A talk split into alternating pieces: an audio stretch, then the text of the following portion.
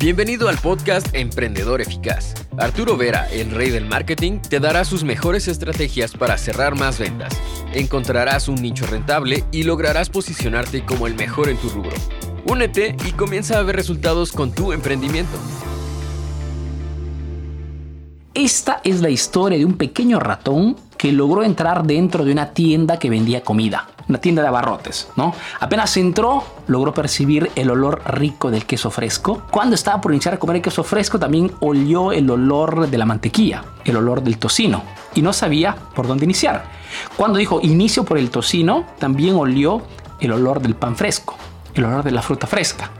Y se pasó derecha a izquierda tratando de decidir con qué iniciar se hizo de día, llegó el dueño de la tienda y cuando vio al ratón en medio de la tienda que estaba corriendo por todas partes, lo sacó a escobazos. El ratoncito llegó a su casa, metafóricamente hablando, y hablando con sus familiares, dijo, no voy a regresar nunca más a esa tienda porque cuando estás por iniciar a comer, llega el dueño y te saca en malos modos. Pequeña historia que tiene que hacerlos reflexionar a ustedes que también hacen negocios porque es un comportamiento de indecisión tóxica que muchas veces también afecta al emprendedor. Tengo muchísima gente que me sigue en redes sociales y me escribe constantemente, Arturo, después de tus videos vamos a iniciar a hacer esto y videos y contenidos y hacemos la tienda online y hacemos tantas cosas.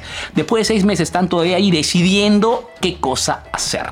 Entonces, esta indecisión tóxica muchas veces tiene consecuencias muy negativas a nivel de impacto visivo, a nivel de ventas y sobre todo de ganancias. En este video te comparto fundamentalmente tres cosas simples que puedes hacer para eliminar desde la raíz lo que es la indecisión tóxica en los negocios. ¿ok? Primera cosa, acuérdate que el primer paso lo es todo. Cuando de repente quieres iniciar a hacer algo en el negocio, a nivel de marketing, a nivel de comunicación, y no tienes experiencia, esta falta de experiencia no tiene que frenarte.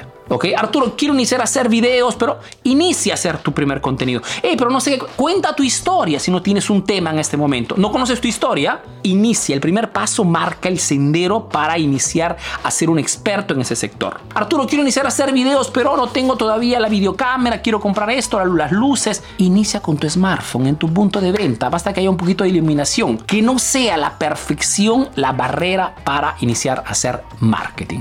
El primer paso, acuérdate, lo es todo. Número dos, acción masiva. Si hay algo que contradistingue a un emprendedor que está constantemente creciendo, que está constantemente atrayendo siempre más clientes, es que es un emprendedor que se pone pocas preguntas y hace tanta acción masiva. Que no sé hacer esto, lo, lo hacemos igualmente. Que no sé el otro, ok, contrato a alguien. Estoy siempre haciendo más cosas respecto a la competencia. Lo que te quiero decir es que esta acción masiva elimina desde la raíz esta indecisión tóxica. Y si tú te acostumbras constantemente a ponerle acción a todo lo que se hace en el negocio, a todo lo que se hace, pues esto lógicamente te convertirá realmente en el líder de mercado, ¿ok? Porque el líder de mercado experimenta más, hace más cosas. Y cada vez que tienes un resultado, positivo o negativo, es un número. Un número que puedes mejorar, potenciar, innovar. Tercera cosa, muy importante esta, nunca te regañes por haber actuado con coraje.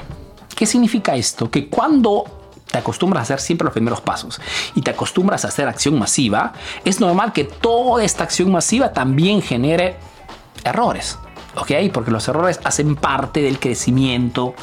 Ahora, cada vez que hay un error, por más que sea un error de un cierto nivel, ¿ok? Puede ser tomado en forma constructiva, tratando de analizar dónde ha sido el error, el proceso y cómo podemos eliminar este error, o puede ser tomado en forma personal y decirte de repente qué tonto que fui, qué estúpido que ha sido. Y este diálogo interno negativo muchas veces condiciona nuestra actitud, nuestra actitud positiva que es fundamental en el negocio. Entonces, nunca te regañes por haber actuado con coraje. Acuérdate que la mayor parte de emprendedores cuando tienen que tomar una decisión no toma la decisión, la posterga. ¿Ok? Tú has tenido el coraje en ese momento de tomar una decisión, perfecto. ¿Funcionó mal? Ok, lo corregimos y seguimos adelante. La indecisión tóxica no puede ser parte de tu estrategia de marketing. Acción masiva. Ahora tienes nuevas estrategias para aplicar en tu negocio.